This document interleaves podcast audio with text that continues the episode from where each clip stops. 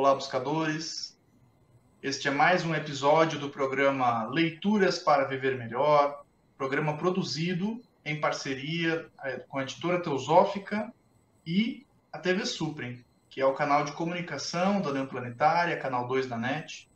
E hoje nós vamos conversar com a Márcia Rosenwald. Tudo bem, Márcia? Como é que você está? Tudo bem, Charles. É uma satisfação estar aqui participando desse programa, que, como você mencionou, é uma, é uma parceria da TV Suprem com a editora Teosófica, e eu lembro bem que foi por meio das palestras na TV Suprem que eu tive meu primeiro contato com a teosofia, que é essa sabedoria perene que transforma a nossa vida e dá um significado para a nossa existência. É, com certeza, estamos juntos nesse, nesse aprendizado. Muito obrigado por ter aceito o nosso convite, seja muito bem-vinda.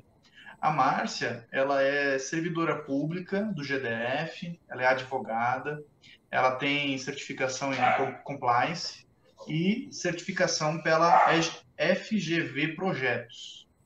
E ela também é membro da Sociedade Teosófica, membro muito ativa, né, aqui em Brasília, envolvida com várias atividades da Sociedade Teosófica. E hoje nós iremos conversar um pouquinho, então, sobre uma publicação da editora Teosófica intitulada Autobiografia de Anne Besant. Anne Besant, que foi a segunda presidente internacional da Sociedade Teosófica, era uma grande conferencista, ela escreveu muitos livros, né? Muitas palestras dela também se tornaram livros, né? Nem todos os livros dela são são escritos, acho que a maioria devem ser conferências, né, que ela realizou e acabou virando livros acabaram virando livros posteriormente.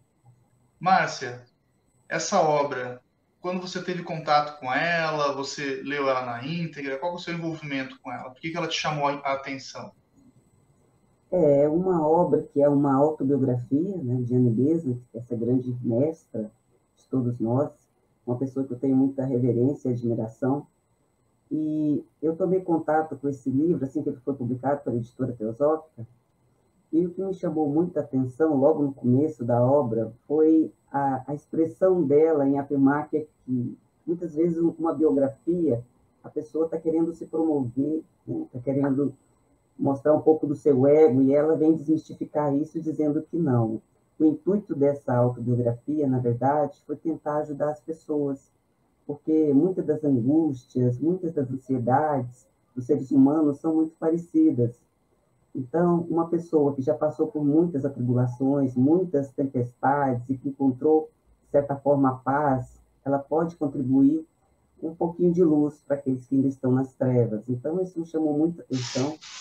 E, claro, é uma membro muito importante da Sociedade Teosófica, e logo eu quis saber da história dela antes, principalmente antes de entrar na ST. É, a Anne Beza, ela, ela foi uma figura muito impactante, né? tanto no movimento teosófico quanto fora do movimento teosófico. Né? Ela, ela, era envolvida com outros movimentos sociais antes de entrar na sociedade teosófica, né? movimentos políticos. É, inclusive, é, dizem que, eu não sei se consta essa, essa passagem na, na, autobiografia dela, mas dizem que ela que o primeiro contato dela né, com a teosofia, que ela foi convidada a realizar uma crítica em cima da obra de Helena Blavatsky, né? Eu não lembro agora se era Isa Sem Véu ou se era Doutrina Secreta, mas acho que era Doutrina Secreta. Ela foi convidada para fazer uma crítica da obra e acabou se envolvendo, né? E posteriormente conhecendo a Blavatsky. E que, inclusive, Blavatsky, quando encontrou ela, né? Disse por que você demorou tanto a chegar, né? Tem essas, essas passagens um pouco enigmáticas. Existem muitas passagens enigmáticas, né, na vida da, da Anne Não, não, não foi uma vida monótona, podemos dizer assim, Márcia. O que você acha? É, realmente existe essa passagem. Não, a vida dela é uma vida, eu diria que é a trajetória do herói, podemos dizer assim. Tem muitos episódios muito marcantes, muito interessantes na vida de Anne Besant, que retrata muito a nossa própria história. Eu acho que a vida dela, a vida toda dela, foi uma preparação para fazer o trabalho que ela deveria fazer na sociedade teosófica. Tudo se encaminha para isso. E existe essa passagem mesmo, mas ela não disse que foi convidada para fazer uma crítica. Ela disse que chegou essa obra nas mãos dela pelo chefe dela na época, um editor, que precisava de, de alguém que fizesse uma revisão, porque as pessoas não queriam, pela densidade da obra, pela complexidade, ela aceitou o desafio. Então, ela fez uma resenha, e quando ela teve contato realmente com a, com a leitura da, da, da doutrina secreta, ela sentiu que aquilo fazia muito sentido, e foi naquela fase que ela, tava, que ela tinha se declarado ateia, né? isso já é uma, uma fase mais adiantada da vida dela, próxima à entrada dela na sociedade teosófica. Isso mexeu muito com ela, e ela fez a resenha e quis ter uma entrevista com a Blavatsky, ela queria conhecer Blavatsky, e Blavatsky logo consentiu, porque dá a entender que Blavatsky já estava esperando por esse momento também. Mas, assim, tem, eu gostaria até de, de mencionar, essa aí já é o ápice do, do livro, né? já é a parte mais final, que ela relata só até onde ela entra ali e começa a participar do grupo e tal. Mas eu queria voltar um pouco antes e a gente até desvendar um pouco do início da vida dela. E um, um fato que me chamou muita atenção quando eu peguei o livro é que havia um mapa astral da Unibase. Então, como estudante de astrologia, eu logo pensei, aham, vamos ver se os aspectos astrológicos dela condiz com a história de vida de Anne Besant. E eu gostaria de compartilhar com vocês alguns aspectos que eu acho muito interessantes, que a gente pode vivenciar, assim, como é que essas, essas energias, como essas influências realmente podem fazer parte da nossa vida e pode contar um pouco da nossa história. Então, eu gostaria, Charles, que você pudesse compartilhar. Então, logo no início do livro, ela cita, ela coloca esse mapa, ela diz que foi feito por um amigo da família, quando ela, quando ela nasceu, e ela nasceu em 1 de outubro de 1847. E um detalhe desse, desse mapa é que ele foi feito antes de 1930, ou seja, antes da descoberta de Plutão. Então, aqui nesse mapa não consta o planeta Plutão, que é um planeta muito importante para quem estuda astrologia. Então, para a gente fazer uma análise mais séria, mais, mais analítica, a gente precisa da atualização desse mapa. Então, eu peço para o Charles que coloque o seguinte slide para a gente poder ver melhor como é os aspectos astrológicos, como isso se efetivou na vida de Anne Besant.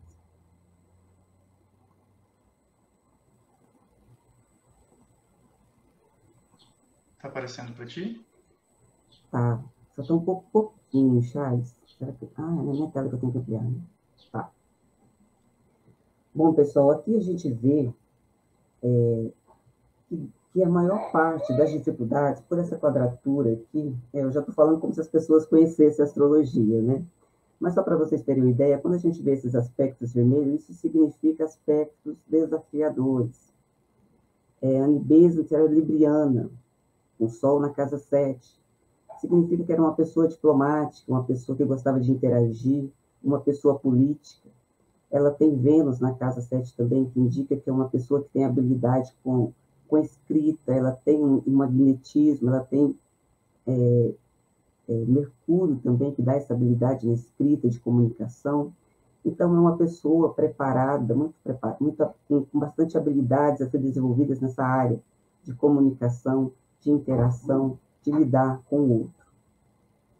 É, ela tem um ascendente em Ares, ou seja, Ares já é um, um, um signo de, que, que impõe muita iniciativa, coragem, determinação, liderança. E aqui sim, nós temos o nosso Plutão. Uma pessoa com Plutão na casa 1 é uma pessoa com muito poder, é uma pessoa transformadora, regeneradora, e uma das fases mais críticas da vida dela foi a fase do casamento. É, na verdade, a Anne nunca pensou em se casar. Ela tinha uma vocação um pouco bastante religiosa desde a infância. Ela se esperava nos mártires, nos santos, e ela achava que deveria seguir esse caminho de servir a humanidade. Mas chegou um determinado momento que ela viu que de repente se casando, com a proposta de casamento do, o convite né, do casamento, o pedido de casamento do Frank Besant, ela achou que, como ele era um clérigo, ela poderia fazer esse serviço na igreja, como esposa de um clérigo. Mas, quando ela se casou e viu que o marido ele tinha um, uma postura um pouco autoritária, ele entendia que a mulher era propriedade do marido e ela deveria obedecer e fazer apenas as vontades dele, como se fosse realmente uma situação, podemos dizer, entre aspas, escrava dele. Ele era proprietário, ela não tinha vontade própria. Ela deveria seguir o que ele determinasse e atendesse todas as suas ordens.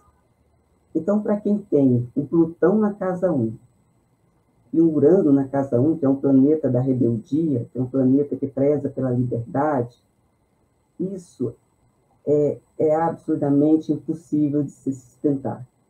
Ela, nesse período, ela entrou num processo muito sério de, de depressão, ela, ela passou por um processo depressivo muito grande, por causa dessa forma de, desse relacionamento que estava oprimindo ela, a própria natureza dela.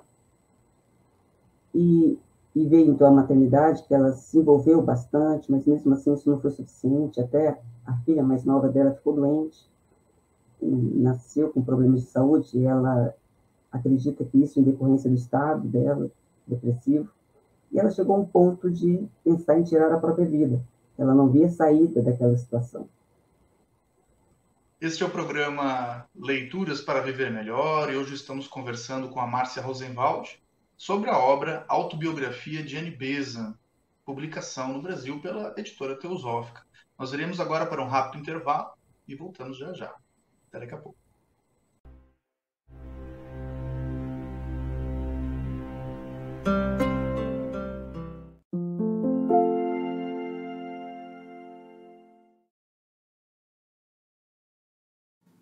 A editora Teosófica está com uma grande novidade para seus leitores. A revista Sofia, publicação que há quase 20 anos apresenta temas relacionados à espiritualidade, autoconhecimento, religiões, ciência e filosofia, agora está disponível também na versão digital.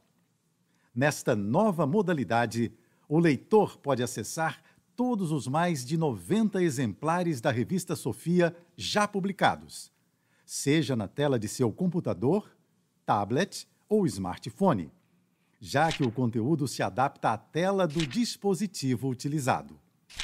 Entre em contato pelos canais da editora Teosófica para maiores informações e consulte os valores promocionais para quem já é assinante da revista impressa. Editora Teosófica Livros para Viver Melhor.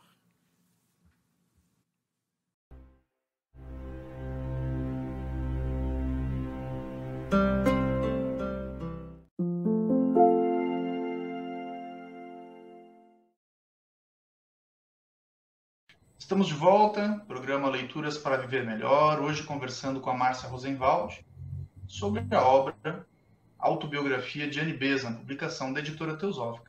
Márcia, a Nibesa fez tantas coisas na sua vida, né? Inclusive na Índia, heroína nacional, né? Tem estátua em homenagem a ela.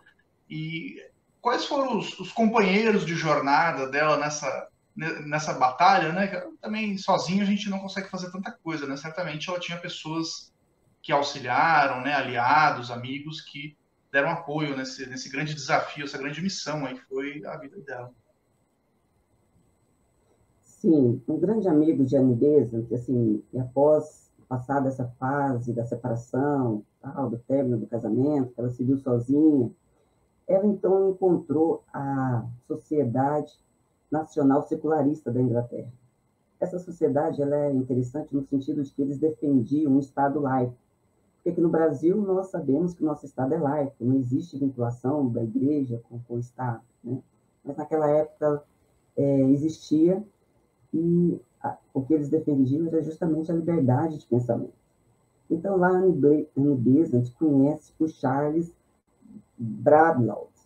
E esse, esse personagem foi muito importante na vida dela, porque ele era um homem muito culto, tinha uma, uma, uma filosofia de vida que era compatível com, as ideias que Anne ia desenvolver dali para frente era um homem culto, e ele, ele, na verdade, ele ajudou a moldar a própria imagem da Jane Bezos como pessoa pública, como conferencista.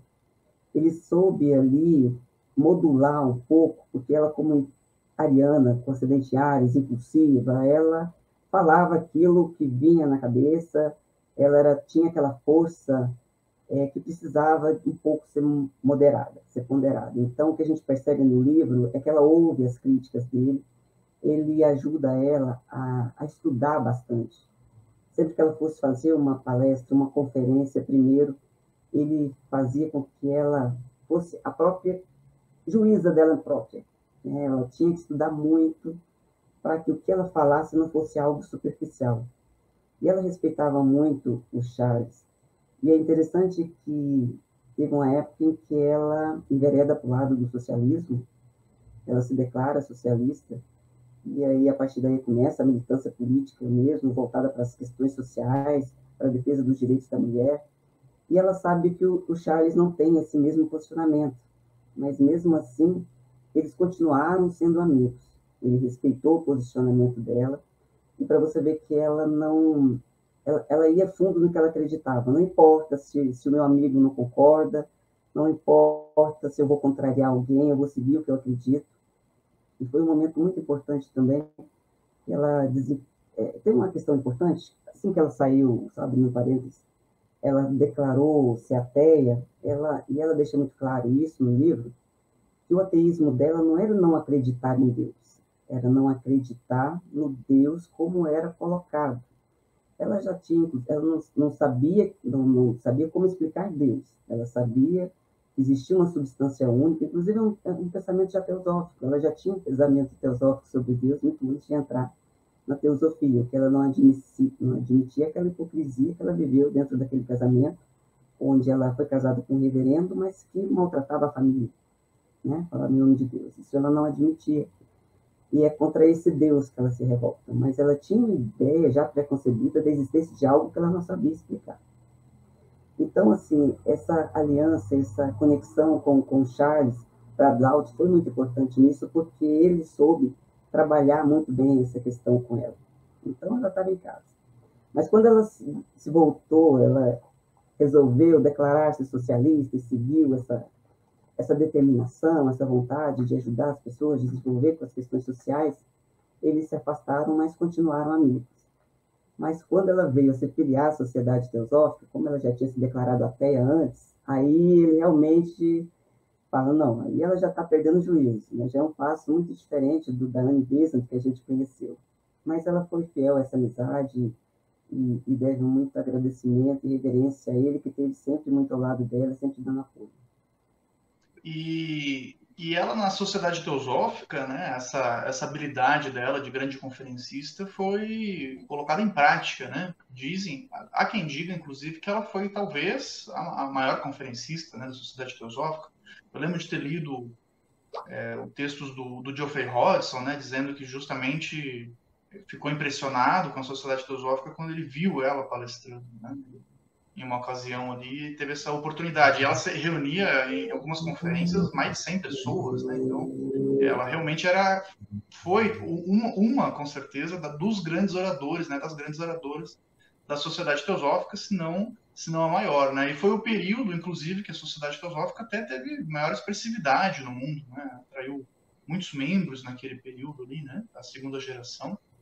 E, e, a, e além da habilidade de, de, escritora, né? Ela era uma pessoa realmente com muitas, muitas habilidades, como, como você disse, né? Vivia com muita intensidade, né?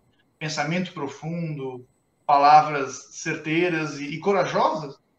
Uma mulher no século final do século XIX, início do século XX, ali período que ela viveu, né? E corajosa, né? De colocar o que ela acreditava na frente de consequências que poderiam que poderiam surgir. E essas consequências surgiram.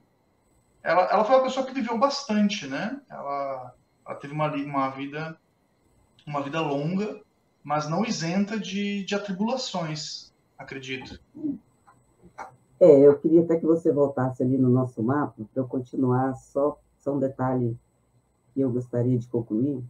Quando eu falei que havia muitas questões desafiadoras aqui, quando a gente mostra esse triângulo vermelho aqui, essa parte, essa, essa parte que culmina aqui na casa 4, é a casa do lar, ou seja, as questões mais kármicas e desafiadoras que a Nibesa passou realmente estavam envolvidas com questões relaciona, relacionadas ao lar, você vê que quando ela se separou, ela conseguiu a guarda da filha e, e conseguiu também uma pensão, mas depois, com o ativismo político dela, é, ela chegou a ser presa por defender, e nem foi ela que escreveu, ela defendeu, ela publicou um artigo onde defendia-se o controle de natalidade por causa da miséria que estava acontecendo, por causa dos problemas sociais que isso estava gerando, porque as mulheres tinham filhos uns seguidos do outro e não havia condições sanitárias nem de saúde para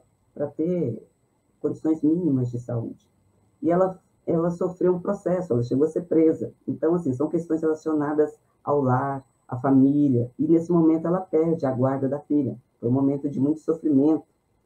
Ela disse, foi um momento então que ela se resol, resolveu fazer, é, se formar em ciências.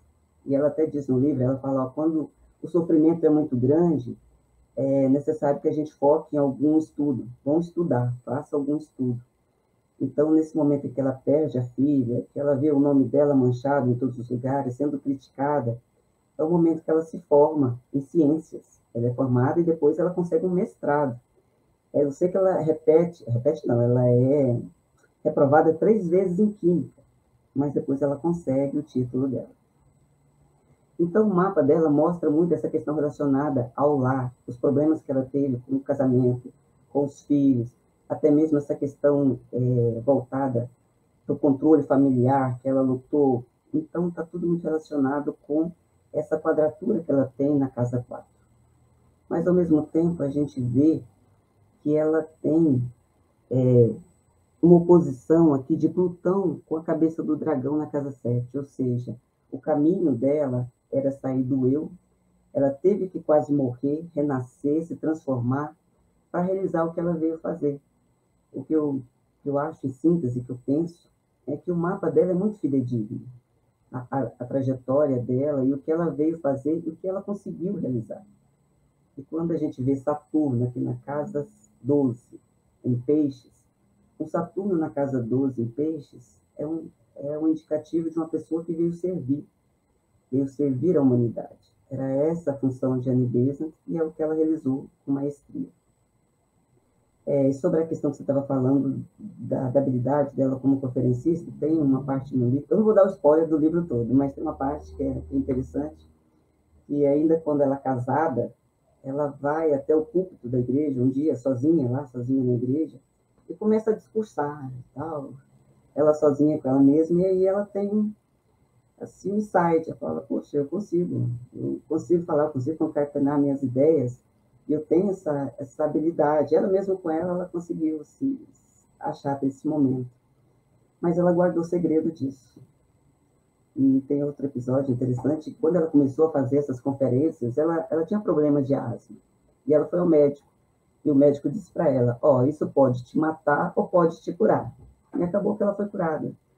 A própria a própria essa atividade dela de conferencista ajudou para que ela se restabelecesse do, do, problema pulmonar que ela tinha. A Nibesa, ela é autora de muitos livros, né? E eu acredito que ela é autora de um dos textos mais bonitos, né, da literatura teosófica, se não o mais bonito, que é a, a, o mantra da unidade, né?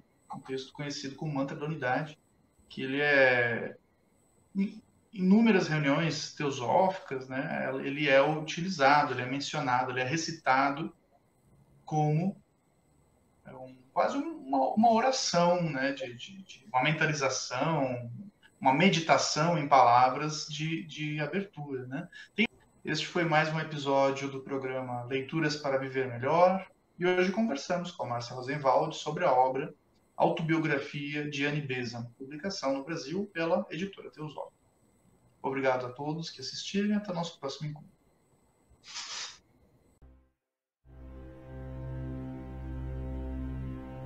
thank